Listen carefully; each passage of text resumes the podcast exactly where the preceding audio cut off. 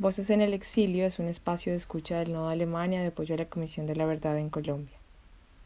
En esta segunda temporada queremos extender la escucha al campo de las prácticas artísticas, a las relaciones entre arte y memoria, aquellas que, entre otras, posibilita resistencia a las historias oficiales, abre espacios a la política y a la poética, marca luchas por la reivindicación de los derechos de las víctimas, la reconstrucción del tejido social e incluso apela porque se haga justicia. Bueno, mi nombre, buenos días primero que todo y muchas gracias por la invitación. Me parece muy chévere este formato. Eh, mi nombre es María Linares, yo soy una artista colombiana, estudié en Colombia, nací en Bogotá y estudié allá Bellas Artes y también estudié Filosofía y Letras. Y vine a Alemania hace ya 25 eh, años, en el 96, eh, vine precisamente para hacer un posgrado, porque en esa época en Colombia aún no existían posgrados para artistas y yo definitivamente quería seguir estudiando. Y el área que me interesaba más era arte en el espacio público. Entonces vine específicamente a la Academia de Bellas Artes de Nuremberg a hacer un posgrado que se llamaba así, Arte y Espacio Público, que duró dos años después de ese posgrado, la verdad es que los dos años se pasaron volando y mm. como que yo apenas estaba calentando motores cuando se acabó. Entonces, eh, no sé, como que me pregunté, bueno, y para esto aprendí alemán y todo, y eh, semejante esfuerzo que es arrancar, me parecía demasiado, se me pasó demasiado corto y yo como que no, todavía no estaba preparada para volver y como necesitaba aún ese ámbito académico que en el fondo le brinda a uno una gran posibilidad de desarrollar el trabajo artístico como un poquito protegido, digamos, como seguir, eh, seguir en, la, en, la investigación artística en la que uno anda, eh, dentro de un marco un poquito, sí, protegido, digamos. Entonces, eh, vine para Berlín a hacer otro posgrado aquí, que se llamaba Arte en, en Contexto, y que también tenía, tenía, digamos que era un poco más abierto, tenía varios enfoques, pero también tenía un enfoque específico para arte en el espacio público. Entonces, digamos que eso fue, esa es la razón por la que eh, llegué a Berlín. Y aquí pues se ha ido alargándome esta vida hasta ahora. Y ahora igual terminaste el doctorado, podemos decir, ese ah, logro increíble. Bueno, y ahora la verdad es que casi que yo diría que para eso fue que vine a Alemania, para ese doctorado, porque eh, digamos que abarca muchas de las cosas que yo me imaginaba cuando salí de Colombia. Acabo de terminar, la semana pasada entregué mi tesis de doctorado en la Universidad de Bauhaus, en Nuremberg, en, no, no en Nuremberg, en la Universidad de Bauhaus en Weimar. Y este doctorado lo hice, digamos que viviendo aquí en Berlín y solamente para, para doctorado uno no tiene que estar presente todo el tiempo en el lugar que es. Yo a Weimar solo tenía que ir dos semanas por semestre, una al principio y una al final. Y es un doctorado que realmente eh, llenaba todas mis expectativas. Te conté que había estudiado en, en Bogotá tanto Bellas Artes como filosofía. Yo la verdad es que nunca me sentí filósofa en el estudio de filosofía para mí era muy claro que eso yo lo veía, digamos que era para mí una, un complemento muy importante como artista, dentro de mi desempeño como artista, y que era, sí, bueno, algo que, que también quería hacer en serio, pero nunca como una verdadera filósofa. Y, y este eh, doctorado fue precisamente la unión, eh, una unión eh, de las dos, de esas dos, em, de esas dos áreas eh, una unión muy productiva. Estuve eh, desarrollando una tesis eh, sobre Artistic Research, que es precisamente eso, ¿no? Es un, son investigaciones tanto teóricas como en la práctica artística. Y digamos que sí, fue para lo que vine a Alemania, prácticamente. Súper interesante. Lo encontré unos, unos cuantos años más tarde de, haber llegado, pero bueno. ¿Y fue en alemán? El sí, doctorado? en alemán. Bueno, hay gente que puede, uno puede decidir si, em, si entrega la tesis en inglés y de hecho creo que es una excepción, pero conozco a varias personas que están escribiendo su tesis en inglés, pero es indispensable saber, saber alemán porque todos los seminarios y todas las actividades eh, son en alemán. Y yo decidí escribir mi tesis en alemán porque para mí después de 25 años, bueno, después de 20 cuando empecé, en todo caso es mucho más fácil escribir en alemán que en inglés. Bueno, ahora podemos hablar un poco de tu trabajo también como artista en Alemania y cómo empezó, ¿Cómo, cómo, cómo empezaste como todo este proceso? ¿Vienes y haces el máster o los dos? Como que toda esta relación de arte en el espacio público, o sea, como que igual eran prácticos o solo eran teóricos, o, el trabajo se desplaza al espacio público en ese momento, o ya venía esa inquietud igual ahí muy fuerte. No, obviamente que ya venía esa inquietud. Yo incluso antes de salir de Colombia había ganado una beca eh, de arte joven eh, con un proyecto para el espacio público que finalmente nunca se realizó, pero pues también yo acababa de terminar la universidad y estaba, me hacía falta un poquito de experiencia como para tener esa, eh, para poderlo realmente realizar. Sin embargo, fue, fue eh, por supuesto, un aprendizaje y fue como, digamos, el comienzo de toda esta, de toda esta mm, idea de trabajar en el espacio público. Y bueno, en los posgrados, eh, claro que empecé a trabajar en el espacio público. Además, cuando llegué a Berlín conocí a una colega mexicana con la que organicé un colectivo de artistas se llamaba Daily Services, o se llama, igual todavía existe, solo que no está tan activo como en esa época.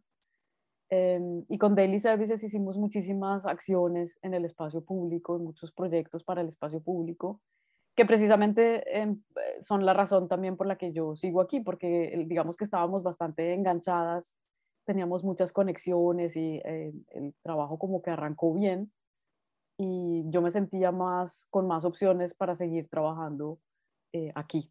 Entonces, digamos que eso fue, esa es la razón por la que aquí sigo, porque uno se va conectando y sigue conectando y sigue conectando y bueno. Entonces, eh, con Daily Services, pues trabajábamos precisamente proyectos eh, también con una idea de participación que también he ido desarrollando. En, en el principio era una idea más bien como entre interactividad y participación o como invitar a la gente a ser parte, a formar parte de la obra y que la obra no es una cosa terminada en un taller uno solito, sino que se realiza con los demás. Yo conocí ese proyecto por, el, por las camisetas. Ah. Cuando estaba estudiando, yo creo, en la universidad. Por ah, algo, yo hacía mucho trabajo gráfico y llegué a ese proyecto por ahí, como de cuestionarme también cuál es el lugar del arte eh, en los procesos igual o en la vida cotidiana de la gente al final. Ah, qué interesante. Pues es que precisamente con un proyecto de camisetas estuvimos en Colombia en el 2003, eh, participando con el, pues con el colectivo, participando en la Bienal de Venecia, que era en el ah, barrio Venecia de Bogotá. Y también ahí ganamos un premio porque lo que hicimos fue, e, era un proyecto bastante bonito. Era, nosotros le preguntamos a la gente del barrio Venecia qué le gustaría preguntarle a sus vecinos como que qué le interesa saber de sus vecinos. Y entonces colectamos las preguntas y luego salimos y les pusimos a los vecinos, es decir, a la gente de ese, de ese barrio, les pusimos esas preguntas. Es decir, primero colectamos las preguntas para saber, digamos, como qué es lo que le interesa a la gente y luego salimos a hacer las preguntas y recolectamos las respuestas y entonces lo que hicimos fue imprimir camisetas que en la parte de adelante tenían la pregunta y en la parte de atrás tenían varias opciones de respuesta como si fuera un test de marcar con X. Y así lo que pretendíamos era como hacer circular dentro del barrio eh, esas inquietudes.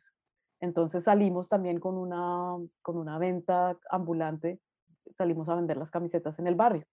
Entonces la idea e, era eso, que las preguntas, las respuestas y las camisetas, todo circulaba dentro del mismo, dentro del mismo barrio. Bueno, y con Daily Services hicimos también muchos otros proyectos que me llevaron un poco más a la idea de la participación, digamos, como a profundizar un poco más en la idea de la participación, algo que hice después con otros dos colegas aquí en Berlín, em, con los que iniciamos los Citizen Art Days, que también todavía existen.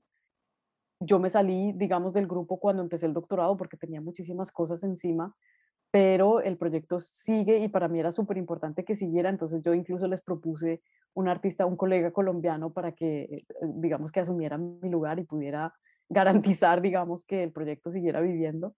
Y en los Citizen Art Days lo que hicimos fue crear una plataforma eh, en la que invitábamos a otros artistas, eh, es decir, no, no éramos nosotros los únicos que actuaban, digamos, nosotros, nuestro proyecto artístico general era crear esa plataforma para que muchos otros colegas también se eh, integraran, digamos, en zonas específicas y crearan con gente común de otras profesiones, de, de otras actividades, de determinadas zonas, proyectos artísticos sobre los temas que a ellos les atañen. Entonces, por ejemplo, hicimos una vez eh, los Citizen Art Days en un mercado y entonces a la gente alrededor de ese mercado, eh, digamos que la involucramos a través de artistas invitados en diferentes proyectos que tenían que ver con sostenibilidad, con eh, los productos que consumimos, con algo que en alemán se llama Postwachstumseconomie, que es algo así como la economía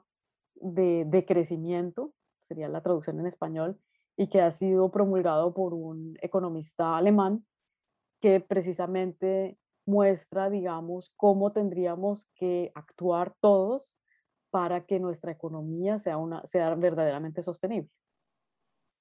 Em, entonces, nada, digamos que alrededor de todos esos temas, pero entonces en un mercado y haciendo también proyectos alrededor del mercado, digamos que el espacio público también lo empecé a entender como lo público, no solo el espacio público físico, sino lo público, lo que atañe al público. Y entonces así digamos que seguí em, desarrollando los proyectos, primero dentro de este marco con la iniciativa de los Citizen Art Days y luego ya eh, también, pues obvio, proyectos individuales. Que justo me quiero volver a lo público, porque, porque es interesante pensarse eso de lo público, cómo funciona en Alemania y cómo funciona en Colombia como desde las artes, que es como el campo finalmente donde nos encontramos nosotros. Como que encuentras diferencias, encuentras ahí como puntos de tensión o de contraste muy fuertes o realmente... Eh, empezar a pensar lo público, digamos que eh, no, solo, no solo como un espacio, como digamos, no solo las calles y las plazas por las que uno se mueve, sino pensar lo público como como eso común que tenemos todos como sociedad, eso que generamos como, como sociedad, me ha llevado precisamente a realizar trabajos como el que estoy haciendo actualmente en Colombia, que es, eh, que es también involucrando al público, a lo público, y que consiste en eh, una iniciativa para renombrar el 12 de octubre. La palabra eh, raza para mí es como una exposición de clasificación de animales, ¿no? donde pues tipo de perros, tipos de caballos, tipo de especies menores. Entonces siempre me llevé esa idea, ¿no? De que cuando decían el día de la raza, pensé que me iba a encontrar en un entorno donde pues podía encontrar todo tipo de clases de animales. Pues en, el territorio o en mi comunidad donde se vive, no, la palabra raza no es muy, muy bien vista, ¿no? Siempre se le dice al tema de los animales. Eh, cuando nosotros nos recibimos a las personas es, eh, bueno, temas culturales, grupos étnicos, eh, bueno, pensamientos culturales. Bueno, pues entremos a hablar de una vez del proyecto. Creo que ahí, ahí hay un enlace súper interesante. Sí, porque sí, la verdad es que comparar como que me quedaba difícil cuando me preguntaste comparar, no, no sabría exactamente, pero yo en ese proyecto muestro que no me interesa solo trabajar en el espacio público, digamos que construir una esculturita en la plaza de la esquina, sino que trabajar con lo público. Y lo público es, por ejemplo, lo que celebramos, lo que conmemoramos. Eh, lo público es que celebremos el 12 de octubre, el Día de la Raza, eh, y raza por favor entre comillas. Y digamos como que esa colectividad, eh, eso que formamos entre todos, es lo público y entonces por eso también, em, y la participación en ese trabajo también es algo muy claro, ¿no? Yo no, yo no quería decir, bueno, vamos a renombrar este día porque tiene un nombre que no tiene, que no tiene nada de sentido, que no tiene ningún sentido, em, sino, y decir, bueno, entonces ahora nombrémoslo tal, es decir, yo no quería asumir una actitud autocrática eh, con mi proyecto, sino que invité a través de una base de datos a eh, todas las personas que quisieran participar a, hacer sugerencias y a proponer nombres nuevos. Entonces, eh, esa base de datos lo que hace es primero recoger las propuestas, pero también recoge la acogida que tienen esas propuestas, porque entonces uno puede em, dar likes, uno puede decir, em, este me gusta y lo apoyo. Y entonces así he tenido, digamos, como la oportunidad de ver eh, cuáles propuestas tienen mayor acogida y por qué, más o menos. Digamos que eso también es una lectura que he hecho eh, en el, a lo largo de la investigación, que fue parte incluso de mi doctorado, de mi tesis doctoral. ¿Cuándo empieza este proyecto? Como para ubicarnos en el tiempo.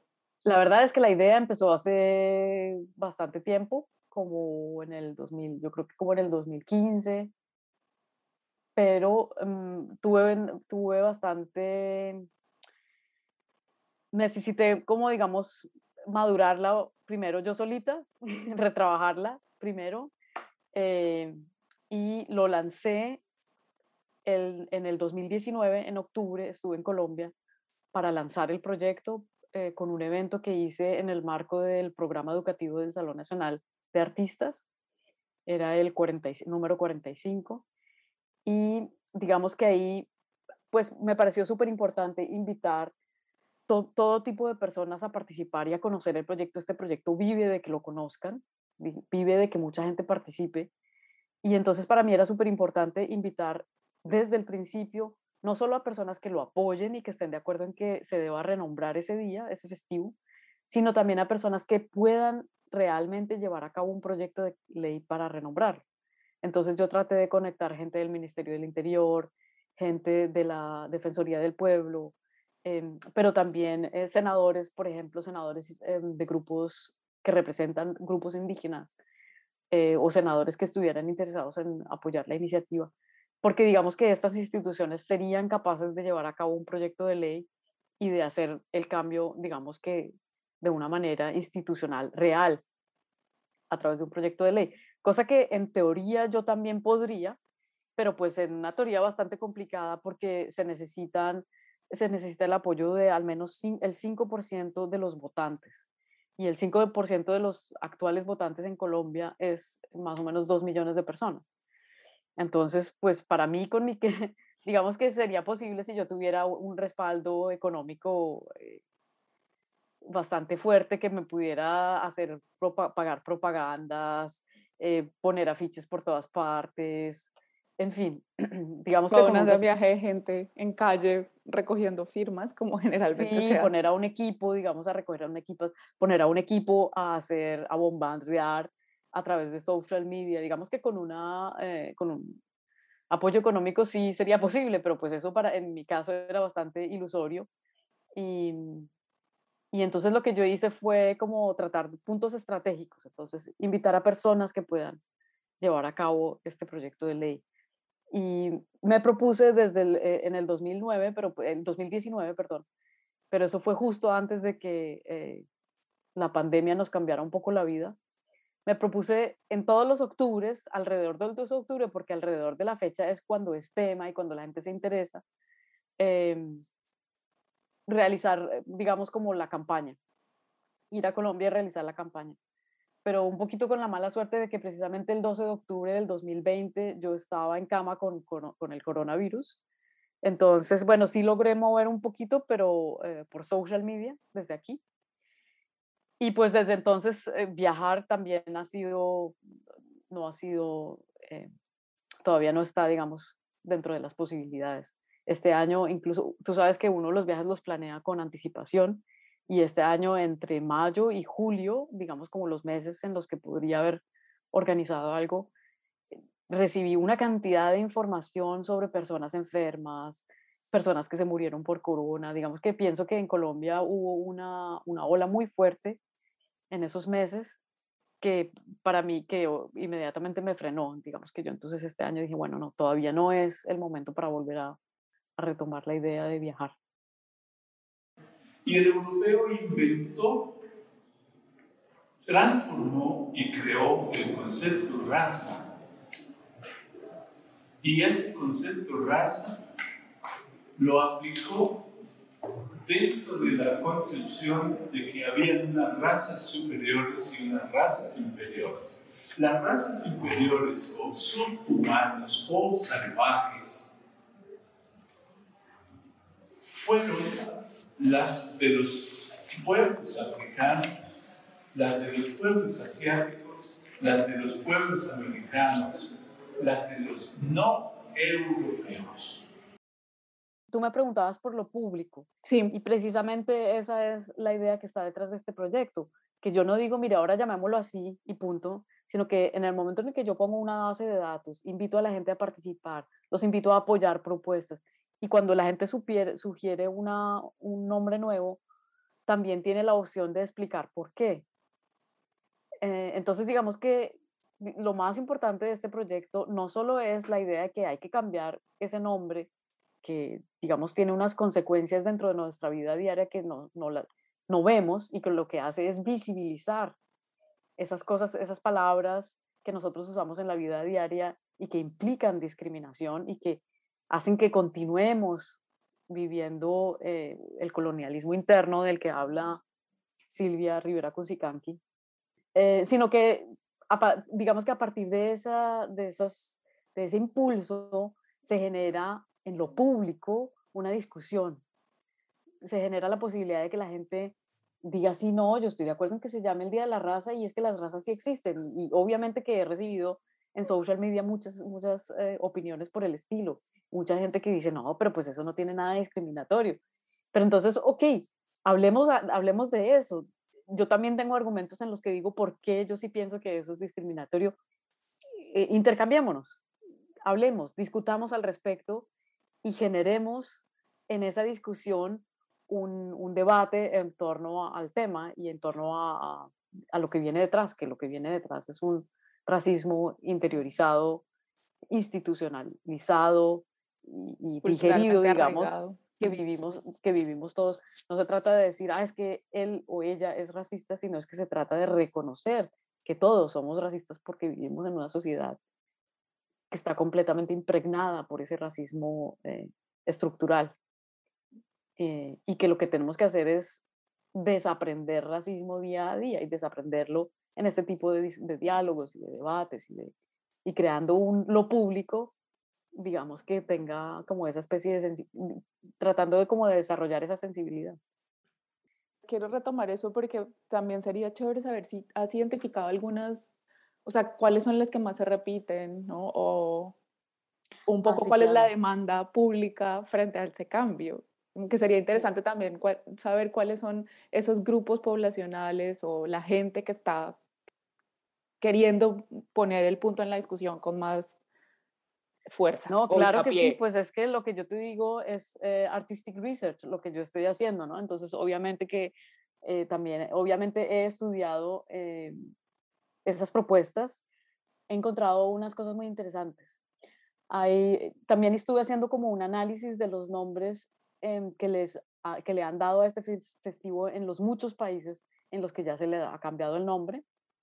Por ejemplo, uno que me parecía muy interesante es el Día de las Culturas en Costa Rica, que fue precisamente el primer país que le cambió el nombre en 1994.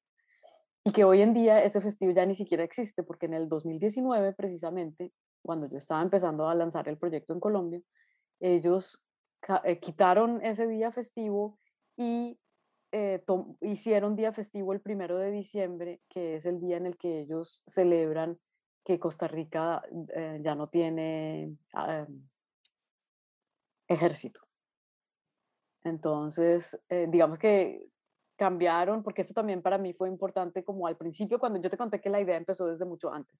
Y en ese mucho antes mi idea era completamente acabar con ese festivo, porque no tiene sentido. Pero obvio, también me ocupé con el tema de que nadie me va a apoyar a quitar un día festivo, porque a la gente le gusta tener un día festivo remunerado.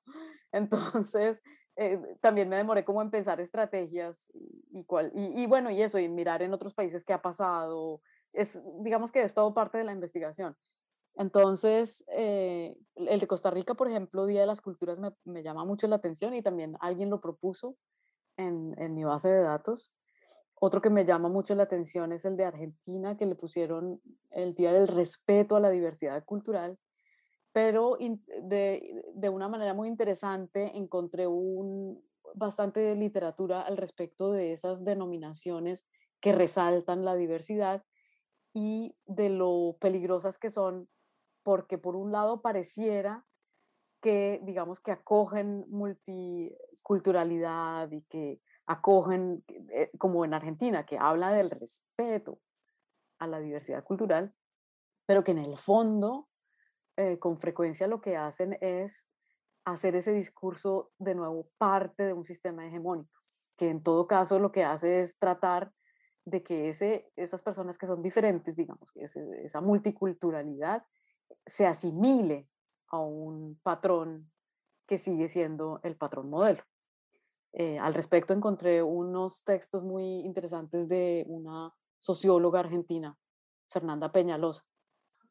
Y entonces eso me dio también como la, la oportunidad de mirar las, la base de datos con diferentes perspectivas. Digamos que lo que yo te digo es una investigación que tiene como diferentes ámbitos y eso es lo, lo enriquecedor de la, de la posibilidad de investigar como artista, ¿no? Que tienes, eh, que puedes como moverte en diferentes ámbitos.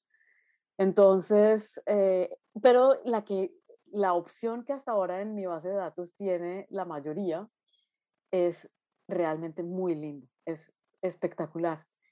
Día Aviala. Mm. Y no sé si conoces eh, el significado de la palabra Aviala, que es como los cuna llamaban a su entorno.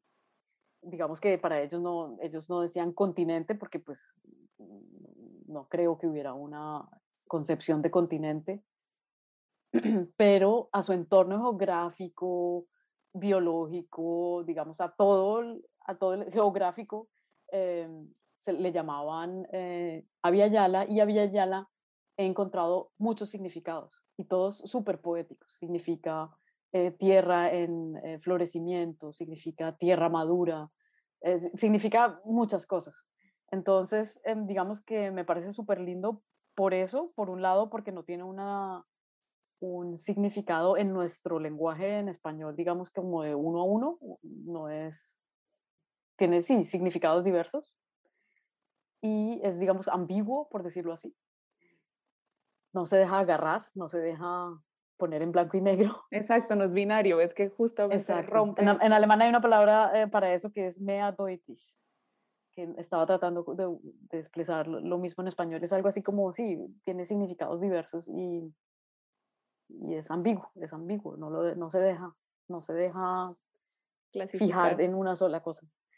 Eh, eso por un lado me gusta mucho, por otro lado también leí un poco sobre la historia de Aviala y por qué ahora mucha gente utiliza ese término para referirse al continente.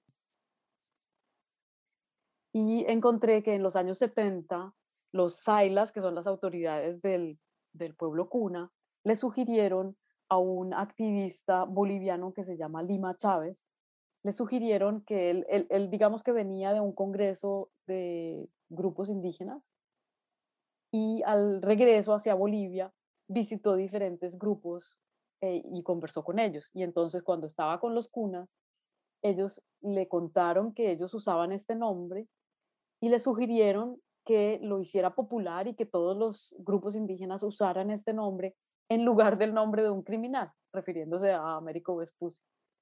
Entonces, eh, Lima Chávez, en efecto, se propuso propagar desde los 70 el uso de la palabra Aviala para referirse al continente. Y, eh, y, esa es la razón por la que se ha, se ha vuelto tan popular y por la que incluso personas como eh, Silvia, Rivera, Cusicanqui, de la que te hablaba hace poquito, ella en sus libros a veces usa la palabra América y a veces usa la palabra Aviala, como que indistintamente, lo cual cuadra, cuadra mucho con su teoría del cheje, ¿no? con su idea de que somos tanto lo uno como lo otro. Pero entonces lo que te quería contar es lo siguiente, que digamos que esa fue parte también de mi investigación. Me llamó mucho la atención que ese nombre tan lindo eh, fuera el que más apoyo tuviera, pero además, como digamos, como que yo empecé a reflexionar y a tratar de comparar y a entender por qué, por qué este nombre es el que tiene más apoyo, por qué este nombre es el que tiene más acogida. Y hay algo que me llamó la atención, Em, y que también lo menciono en mi tesis, es que todos los demás nombres se refieren a los seres humanos. Tú dices el Día de la Raza y estamos hablando de una división que se ha creado eh, arbitrariamente entre las diferentes personas por características superficiales. Pero entonces tú dices el Día de las Culturas y entonces seguimos hablando de las personas. Tú dices el Día de la Diversidad Cultural y seguimos hablando de las personas. Y seguimos hablando de las diferencias, a la larga seguimos hablando de las diferencias entre las personas, aun cuando resaltemos el respeto por esa diferencia. En fin, como que todos, todas las propuestas que están almacenadas en mi base de datos se refieren, tienen a las personas en el centro, excepto a Yala. Eso fue lo que me llamó la atención. Cuando tú dices el día Yala, no te estás refiriendo a las personas, sino que te estás refiriendo a eso que los cunas nombraban con el término, al entorno geográfico, al entorno biológico, a la naturaleza, a los ríos. Y las personas no están en el centro. En el centro está la naturaleza. Claro que nosotros somos parte de Aviala. Claro, porque es esa, fortaleza de la discusión de lo que significa el territorio. Exactamente. esa casa común y esa relación común. Exacto. Todos somos parte de Aviala, pero no somos el centro de Aviala. Y entonces lo que yo hice eh, precisamente fue desarrollar la idea de que esa propuesta es la que más acogida tiene porque saca al hombre del centro y lo que hace es como una especie de intuición, es mostrar como una especie de intuición que nosotros de manera colectiva tenemos y es que nos estamos dando cuenta poco a poco de que el antropoceno está llegando a su fin y que tiene que llegar a su fin y que lo que necesitamos es voltear la mirada y voltear la mirada y sacarnos de ser el centro, quitarle la mirada al ser humano como el centro que tiene que, esa idea de que tiene que gobernar todo lo demás y que tiene que ah, poner a la naturaleza a producir para él mismo y etcétera, que es lo que está acabando con nuestro mundo, voltear esa mirada y fijarla en Aviala, en el entorno, en todos y en la unión de todos. Eso me pareció súper bonito y cuando, digamos que cuando encontré, cuando me di cuenta de esa diferencia entre ese nombre que es el que más acogida tiene con los demás, como que dije, wow, es impresionante ver cómo lo público encuentra las respuestas. Bueno, eh, ¿te parece si pasamos como a la otra parte? Eh, Schwarzfahrer. Sí, que fue que fue justamente, fue de las cosas que más a mí, como personalmente, me empezaron a generar ruido y molestia cuando llegué a Berlín. Justo como escuchar el Sfa, es, bueno, lo voy a decir mal seguramente, Arbeiter, o como le dicen en el metro, es que yo lo desdibujé de mi, de mi lenguaje porque sufro, como cuando van en el metro sin pagar el tiquete. Schwarzfahrer. Ok, eh, entonces, me gustaría que habláramos de este proyecto porque, porque está absolutamente interiorizado en el lenguaje, como la gente lo dice sin pensarlo. Y aún más increíble me parecía que lo escuchaba igual de mis coterráneos, o sea, como de gente igual de Latinoamérica o incluso compañeros y compañeras que venían eh, de diferentes países de África, ¿no? Como normal, ¿no? Era una palabra más, pero a mí me causaba como escosor cuando ya sabía qué significaba Schwarz, porque cuando no sabías, pues ya la relación con el lenguaje es otra. Entonces, bueno, chévere hablar de ese, de ese proyecto. ¿Y este proyecto nace antes también? De... Eh, sí, sí, ese proyecto, eh, digamos que tiene raíces que van mucho más atrás.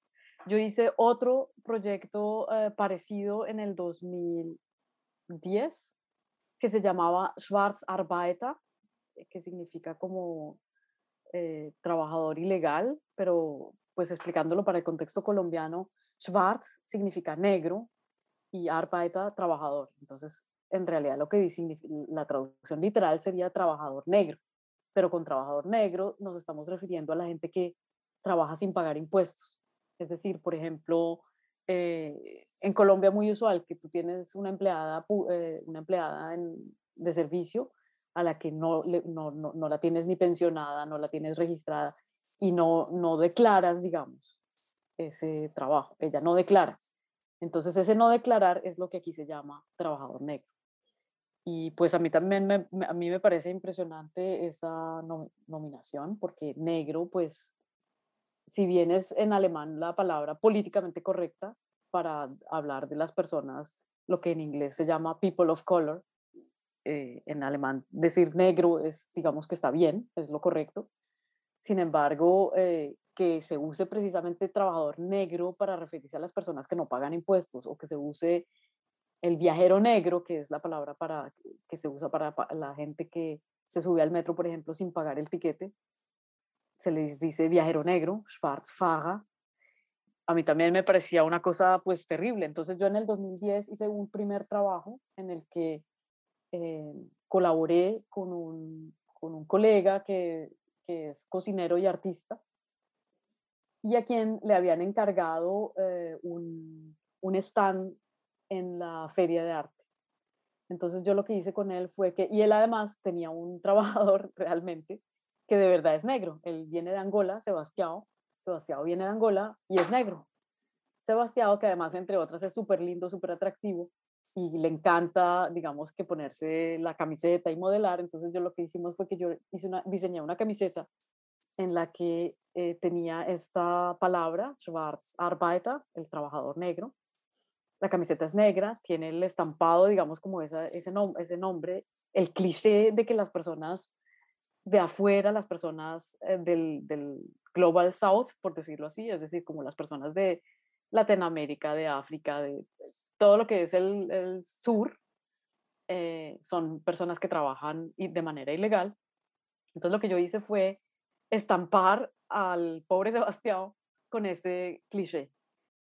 Entonces Sebastián lo que hacía era encarnar ese cliché. Él se pone su camiseta y se viste del el trabajador ilegal, del trabajador negro. Él es negro y entonces él reparte la sopa o reparte las comidas, lo que sea de, de este servicio de catering en la feria de arte. Es decir, como que está llevando al, al extremo ese, esos, esas, esos estereotipos que todo el mundo tiene en la cabeza o que todos tenemos en la cabeza. Ese fue, digamos que un primer intento y luego hicimos esa acción también en el marco de los Citizen Art Days en el Alexanderplatz, es decir, en el espacio público. Yo puse un toldito, pedí permiso para poder eh, repartir comidas en el espacio público, cosa que aquí en Alemania es un tema súper delicado, hay que tener permiso y si no, pues no hubiéramos podido realizar la acción. Pero lo mismo, entonces el que repartía la sopa el que repartía la comida era Sebastián, que es negro, con su camiseta que dice trabajador negro, es decir, trabajador ilegal. Como digamos, como poniendo a la gente que, que se acerca para recibir una sopa, como invitándolas a, invitándolos a reflexionar al respecto, como usted es capaz de tomarse una sopa que le está sirviendo un trabajador negro que es negro, como diciendo, oiga, usted no se ha dado cuenta de lo que está pasando aquí, de esa relación que usted está teniendo con esa persona. En fin, eh, digamos que ahí empezó el proyecto y luego ahora em, la versión actual es Schwarzfahrer, es decir, el viajero negro. Schwarzfahrer es incluso yo, yo diría que un término mucho más común eh, que se usa para las personas que usan transporte público sin pagar. y lo mismo, existen también los estereotipos de que entonces son, son todos los del, eh, los del sur, los inmigrantes del, del, hemisferio sur los que andan sin pagar en el metro. Entonces, obviamente que cuando se sube un controlador a, a, revisar si la gente tiene su tiquete, a los primeros a los que les piden el tiquete son a aquellos que se ven como si vinieran del sur. Cosa que es un poquito absurda porque hay muchos alemanes que se ven como si vinieran del sur. Hay muchos alemanes negros y hay muchos alemanes de todo tipo de facciones que caen dentro de, esa, dentro de esos estereotipos y que son víctimas, digamos, de, esa, de ese racial, eh, de esa, ¿cómo se dice? De ese discriminación. de esa discriminación y de ese racismo institucional. Eh, pero entonces, para tematizarlo, yo, eh, pues, una cosa que es importante en ese proyecto que hay que decir es que yo no soy negra y que cuando yo me sube al metro, si, me si voy callada y si no voy hablando contigo, por ejemplo, en español, eh, si me mantengo la boquita callada, no me identifican inmediatamente como alguien que viene del hemisferio sur. Entonces yo no suelo ser víctima de esa discriminación. Entonces, claro, mi posición como la artista que inicia el proyecto también es una cosa que estaba poniéndose en cuestión, como usted es blanca, usted por qué pone a trabajar a gente negra de negros, es decir, como si fueran trabajadores negros o como si fueran viajeros negros.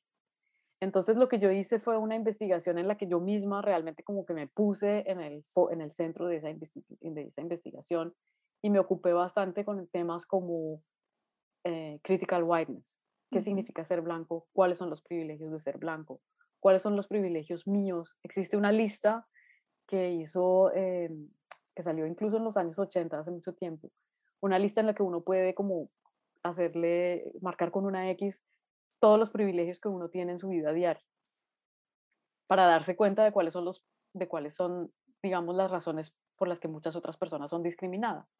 Y de esa lista, que son como unos, no sé, recuerdo algo así como 40 puntos, yo podía marcar 36. Es decir, las razones por, la que, por las que yo soy discriminada son mínimas. Entonces, eh, eh, mi papel dentro de ese proyecto, por supuesto que era central. Y finalmente lo que hice fue también aliarme con gente que no me veía como una blanca contratando negros, sino con gente, digamos, de mi, también del hemisferio sur con la que yo puedo eh, dialogar como una artista colombiana que se interesa por reflexionar sobre este tipo de temas, como, como poner un poquito el dedo en la, en la llaga. Entonces, eh, una persona súper importante con la que el intercambio fue una maravilla fue Boro, un africano de Tanzania que lleva no sé cuántos años en Berlín, pero como desde los 70, desde los 78 creo, lleva una cantidad de años en Berlín y desde hace mil años está, ha estado, él fundó la iniciativa Berlín Postcolonial, que es una asociación sin ánimo de lucro que se encarga o que promueve, digamos, renombrar calles, plazas, sitios de, de lo público, del espacio público, que conmemoran personas que fueron parte de la, de la historia de la colonización o que discriminan eh, personas dentro de ese proceso de la colonización. Por ejemplo, un tema actual es que incluso ya se decidió hace poquito que le van a cambiar el nombre a la Mohrenstraße, no sé si has oído al respecto. Es una calle eh, en Berlín que incluso le da el nombre a una parada o una estación del metro y Moren significa eh, negros, pero en un sentido despectivo, como, como los moros, digamos, como los... Entonces, ¿Tendría esa relación como con Sudaca también? Sí, exacto, es como digamos el paralelo con Sudaca también. Aunque Sudaca es, eh, es, es despectivo y se refiere al sur, pero no tiene esa relación intrínseca con la mm. esclavitud. Sí, sí, es distinto.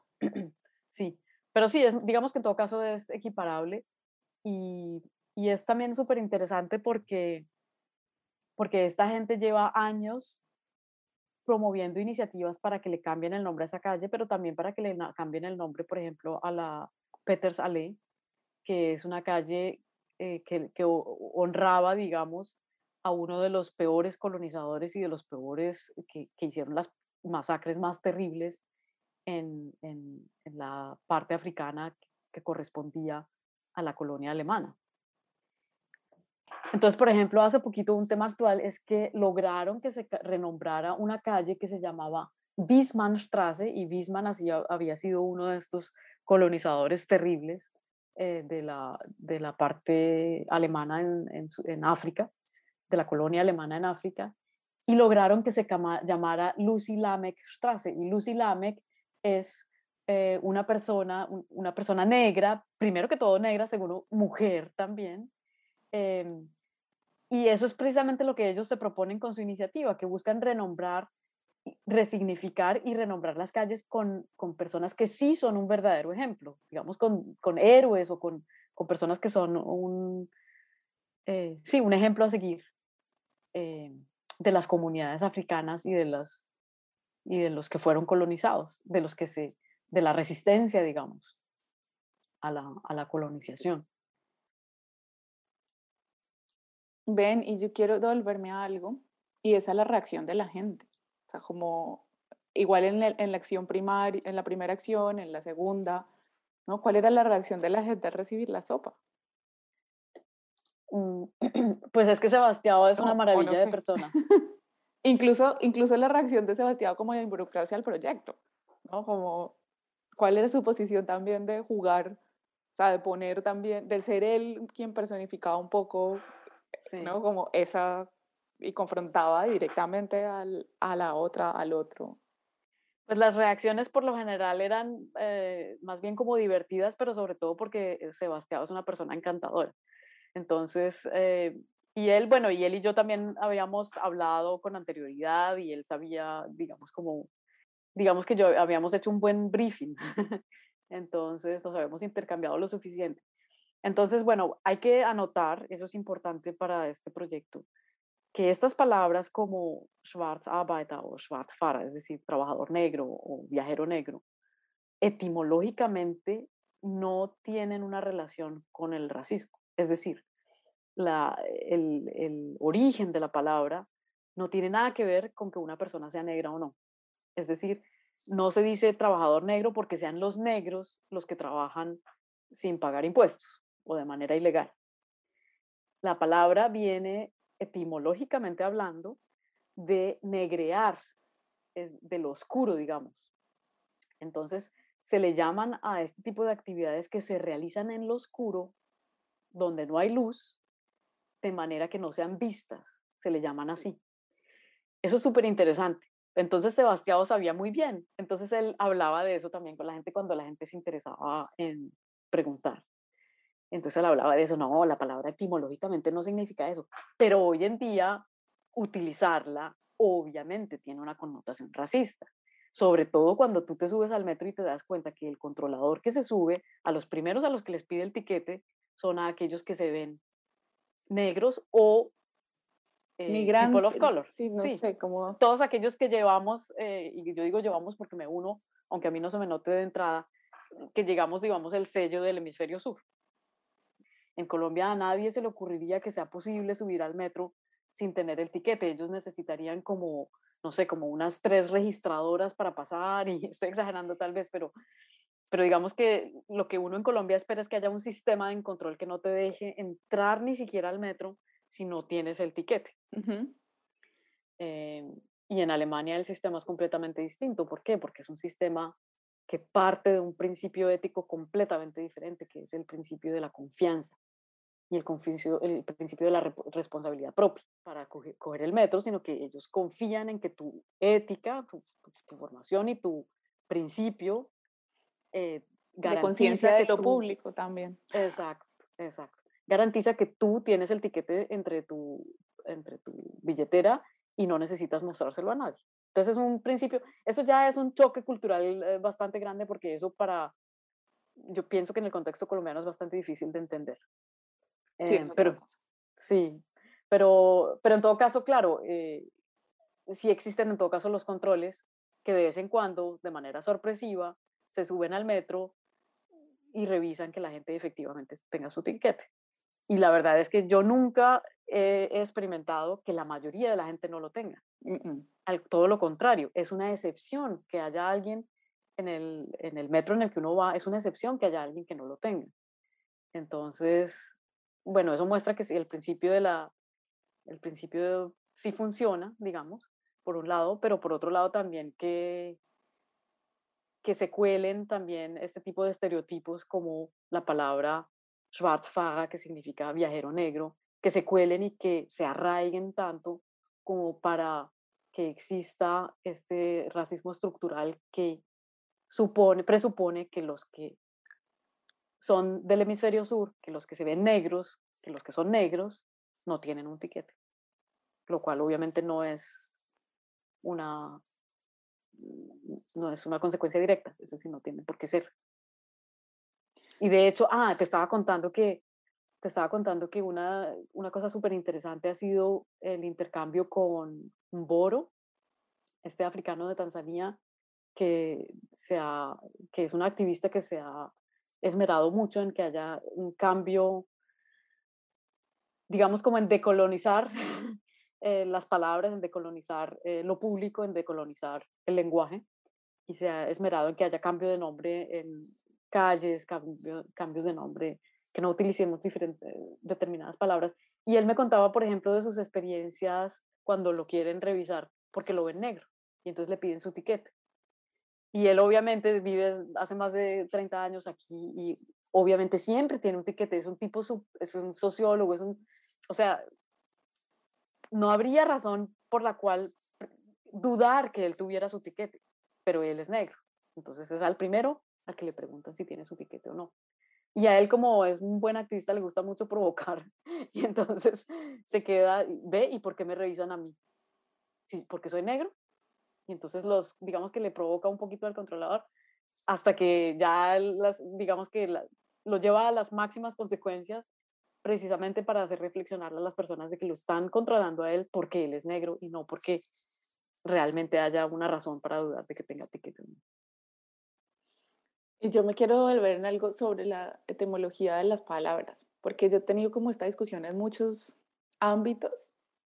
Eh, y claro, esa es una de las, es como de ahí no viene, ¿no? La palabra no viene de ahí, pero hoy en día tiene esa connotación, o sea, hoy en día ha cambiado finalmente el uso. Y lo que siempre igual, a lo que siempre voy es como finalmente nosotros tenemos esas palabras en español también, ¿no? Como, eh, como el mercado negro, ¿no? Finalmente también, que la lista negra. exactamente. Hay una iniciativa que precisamente en el marco de mi investigación eh, conocí, eh, que se llama Nuestro Flow. Ha crecido bastante y tienen ahora muchos proyectos diversos pero cuando yo las conocí, eh, tenían precisamente, digamos que se llamaban eh, El Negro estaba de moda y tenían, digamos que ese era el proyecto central. Son dos hermanas, Andrea y Mabel González. Andrea vive en Bogotá y lleva, digamos que el, el proyecto en Bogotá y Mabel no sé de dónde vive, pero está fuera del país y digamos que lo apoya eh, desde afuera.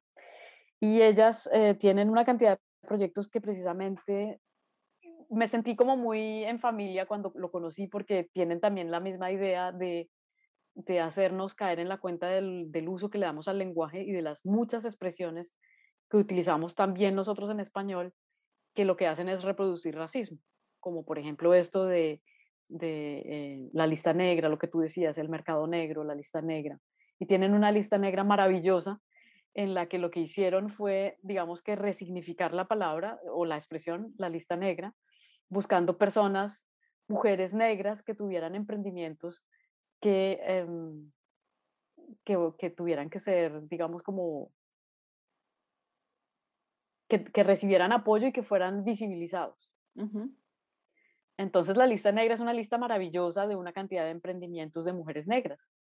Y entonces ahí lo que hicieron fue darle el vuelco a esa expresión.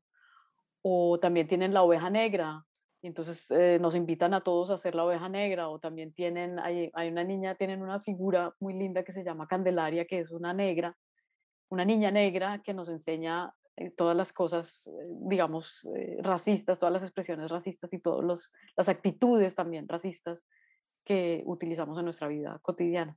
Entonces sí, de eso se trata. yo digamos que hice este, estos proyectos en alemán, pues porque yo vivo aquí y yo creo que también eso te muestra un poco cómo están relacionados el proyecto de renombrar el 12 de octubre y, octubre y este, y cómo yo trabajo como artista visual. Porque el año entrante, por ejemplo, voy a celebrar haber vivido, el primero de junio del 2022 voy a haber vivido exactamente la misma cantidad de años en Colombia y en Alemania. Y yo soy a ver, primero, por favor, no vayas a entender mal. No se, trata, no se trata de que todo el mundo tenga que ser así, pero para mí, para mi biografía como artista, eso es eh, una característica eh, muy marcante que determina mucho la manera como yo trabajo. Y es que yo siento que me siento como en un, yo me siento como en un limbo, porque no estoy ni aquí ni allá. Y eso tiene la ventaja de que como artista me da la opción de ver cosas que cuando uno está inmerso en su propio contexto normalmente no ve. Entonces, por ejemplo, eso, el Día de la Raza, te aseguro que nunca me hubiera dado cuenta de la barbaridad que estamos haciendo repitiendo ese nombre si no viviera en Alemania y si no tuviera aquí esa conciencia tan, eh, tan arraigada que hay de las implicaciones que tuvo haber creído en la existencia de raza. Porque es que en Alemania Estamos hablando de, un país, del país en el que se vivió el holocausto, el holocausto.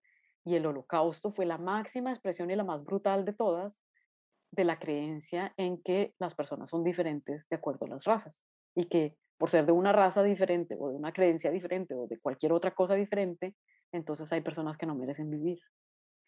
Y si tú tienes esa conciencia y si vives aquí y, y, te encuentras con ese tema que todavía cada vez que hablo al respecto me, me eriza la piel y que tú vas a un monumento, te encuentras en la calle, en el espacio público, mm. Eh, te encuentras una cantidad de, de, cosas que te lo recuerdan porque es importante que lo recuerdes y porque tienes una responsabilidad recordándolo, que obviamente para mí ya hablar del Día de la Raza no, es decir, ya no era invisible, ese término no era invisible, mientras que cuando yo vivía en Colombia, ese término para mí era invisible, porque yo también fui al colegio, también celebré el Día de la Raza, también me vestí de indígena, eh, o de colonizador, o de, y también hice obras de teatro celebrando el descubrimiento de América, descubrimiento, por favor, entre comillas, ¿no? Entonces, esa posición de, de, limbo, como yo la llamo, que no estoy ni aquí ni allá, eh, es para mí una posición muy favorable como artista, porque me hace ver, me da, me da la oportunidad de ver muchas cosas que si yo estuviera en mi contexto y no me hubiera movido de ahí, probablemente no vería. Y lo que te decía que, que, no quiero que se entienda mal porque no, no quiero decir que entonces todo el mundo tenga que salir de su país.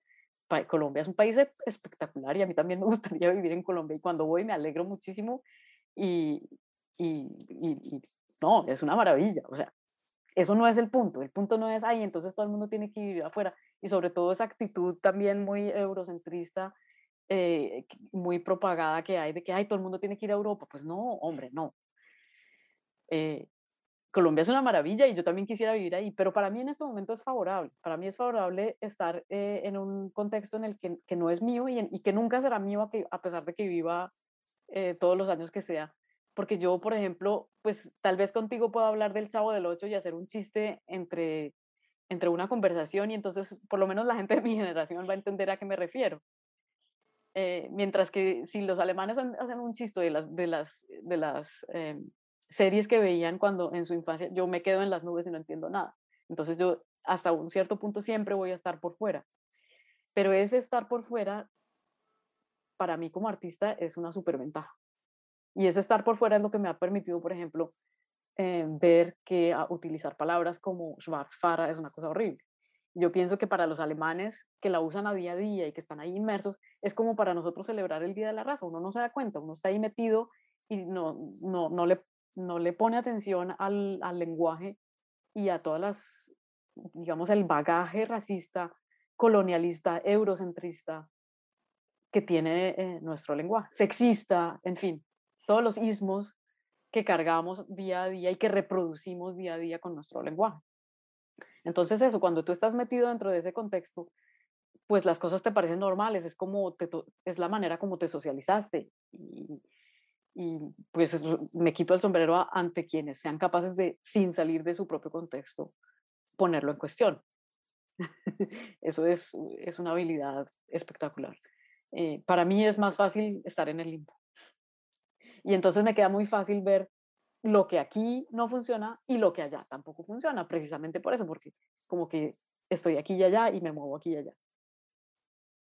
No, creo que tiene ahí, precisamente se mezcla todo, ¿no? Que es un poco lo que a veces siento que nos pasa y es como, bueno, estamos acostumbrados a ver el arte como la obra y el producto final. Y un poco generar estos espacios de conversación ha sido como el reto de entender que finalmente es un proceso que va amarrado también a un camino de vida que uno escoge o que la vida le, le lleva por ahí.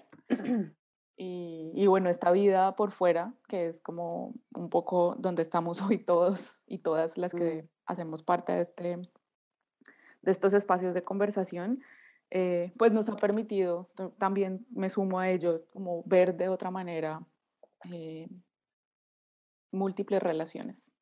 Sí, pues es lo que te decía que esos dos proyectos muestran a, través de mi biografía digamos que más bien que mi, biografía es la que muestra la, relación que hay entre los dos proyectos. Y digamos la mirada que hay detrás que es capaz de resaltarlo tanto aquí como allá. Y darse cuenta de que esas palabras en alemán son terriblemente racistas y hay que hacer algo para por lo menos visibilizarla y despertar una especie de conciencia al respecto y que esas palabras y, esas, y esos nombres como el Día de la Raza en Colombia también son terriblemente racistas y hay que visibilizarlos y hay que generar un debate al respecto.